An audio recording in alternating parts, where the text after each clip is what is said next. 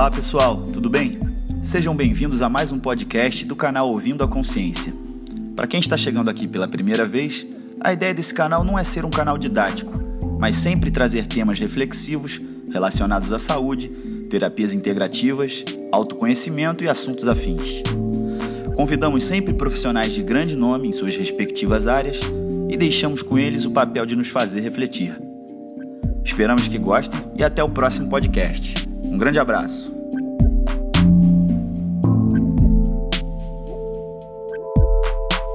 É à luz que lemos as invenções do outro. Sob a escuridão, inventamos nossas próprias histórias. Alberto Mangel.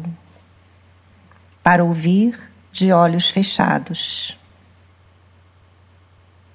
Nem muito longe, nem muito perto daqui, em um tempo distante, mas que foi logo agora, existia um homem que amava tudo que vive: os pássaros, as árvores, os peixes, as pedras, a noite e o dia. Amava igualmente a alegria e a tristeza. Achava uma graça danada das brincadeiras das crianças do modo como os homens se preocupavam em parecer sérios. Apreciava a força das mulheres e se enternecia com as rugas dos velhos. Yakub, era esse seu nome, vivia de catar com os olhos lampejos de beleza. Esse era o seu sustento, embora ele fosse pobre e não se saiba dizer exatamente como ganhava a vida. Fizesse chuva ou sol, lá ia ele pelas ruas sem jamais deixar de cumprimentar aqueles que atravessavam seu caminho. Dobrerano, bom dia, dizia com entusiasmo.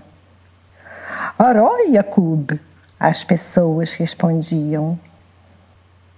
Por muito tempo foi assim. Mas, com o passar dos anos, homens e mulheres, crianças e velhos, apressavam o passo e não mais se dirigiam a Yakub. Aliás, não só ele, mal conversavam com quem quer que fosse. Yakub observava os moradores da cidade. Pareciam estar em busca do inalcançável.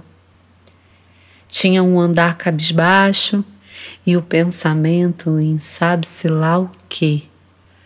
Não viam nada à sua frente, nem olhavam seus semelhantes. Pareciam nunca achar uma brecha para um respiro sequer. Esse homem, que amava tudo que vive, viu nascer diante de seus olhos um tempo sombrio sem pouso, sem pausa e um tanto desencontrado. O pensamento desencontrado do corpo, as palavras desencontradas dos ouvidos, os olhos de beleza, os pés de descanso, o sono dos sonhos, as bocas dos sabores isso não poderia acabar bem. Ele sabia que precisava fazer alguma coisa. Mas o que? Yakub passava dia e noite pensando. Pensou em tocar um violino invisível no alto do coreto. Quem sabe vestir-se feito um doido, com chapéus nos pés e sapatos na cabeça ou então, com asas de pano, cantar bonito feito pássaro da montanha. Ele se animava e logo todas as ideias lhe pareciam descabidas e estapafúrdias. Talvez até fizessem as pessoas rir um pouco, mas não era o suficiente. Precisava de algo que trouxesse ternura e calor assim como a sopa bramborática, que aquece as noites mais frias. Uma manhã, enquanto caminhava, ocorreu-lhe: Ah, e se eu lhes contasse histórias? É, ele conhecia muitas histórias. Ficaremos em roda por alguns instantes. Haverá silêncio e quando eu disser era uma vez, algo acontecerá. Todos sairão melhores do que chegaram. Na certa, essas palavras destamparão os ouvidos e trarão um pouco de alegria e quietude para o espírito. Foi isso que ele pensou. Foi isso que seu coração lhe disse para fazer. No mesmo dia, Jacob caminhou para a praça da cidade com um velho banco de madeira. Sentou-se e feliz proferiu aos ventos. Yednuzachas. Era uma vez. Passantes se reuniram para o escutar, mas logo foram embora. Isso nada tinha a ver com a competência de Jacob, que era um excelente contador de histórias. É que a pressa ainda corria dentro das pessoas. E não se cultivam bons ouvidos assim de uma hora para outra. Era preciso ter calma. No tempo em que Deus andava pela terra, lá estava ele, na manhã seguinte, no mesmo lugar da praça, plenos pulmões. Dessa vez, um pequeno grupo lhe emprestava atenção. Algumas pessoas se emocionaram, outras zombaram, mas ele não se importou.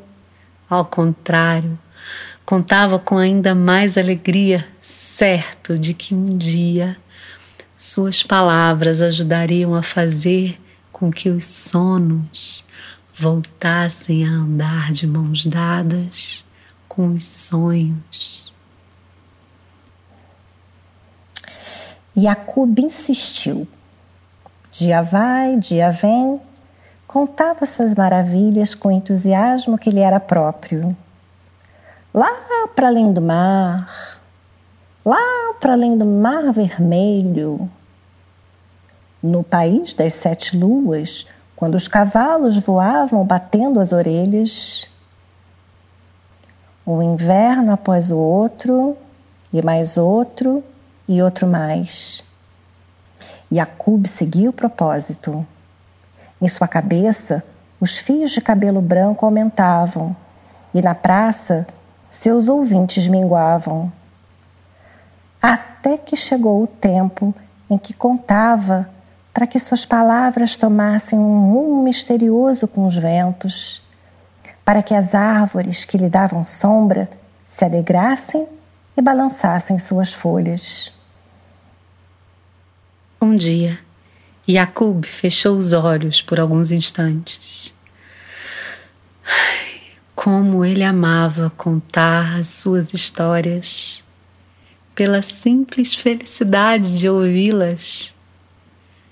Desde então, Jacob passou a dizê-las de olhos fechados mesmo, por horas a fio.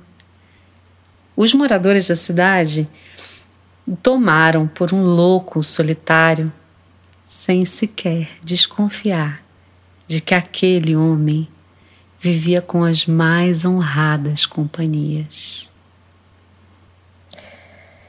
Numa tarde em que a neve embranquecia os telhados e os ombros de Jacob, um menino, nem tão pequeno nem tão grande, se sentou bem à sua frente.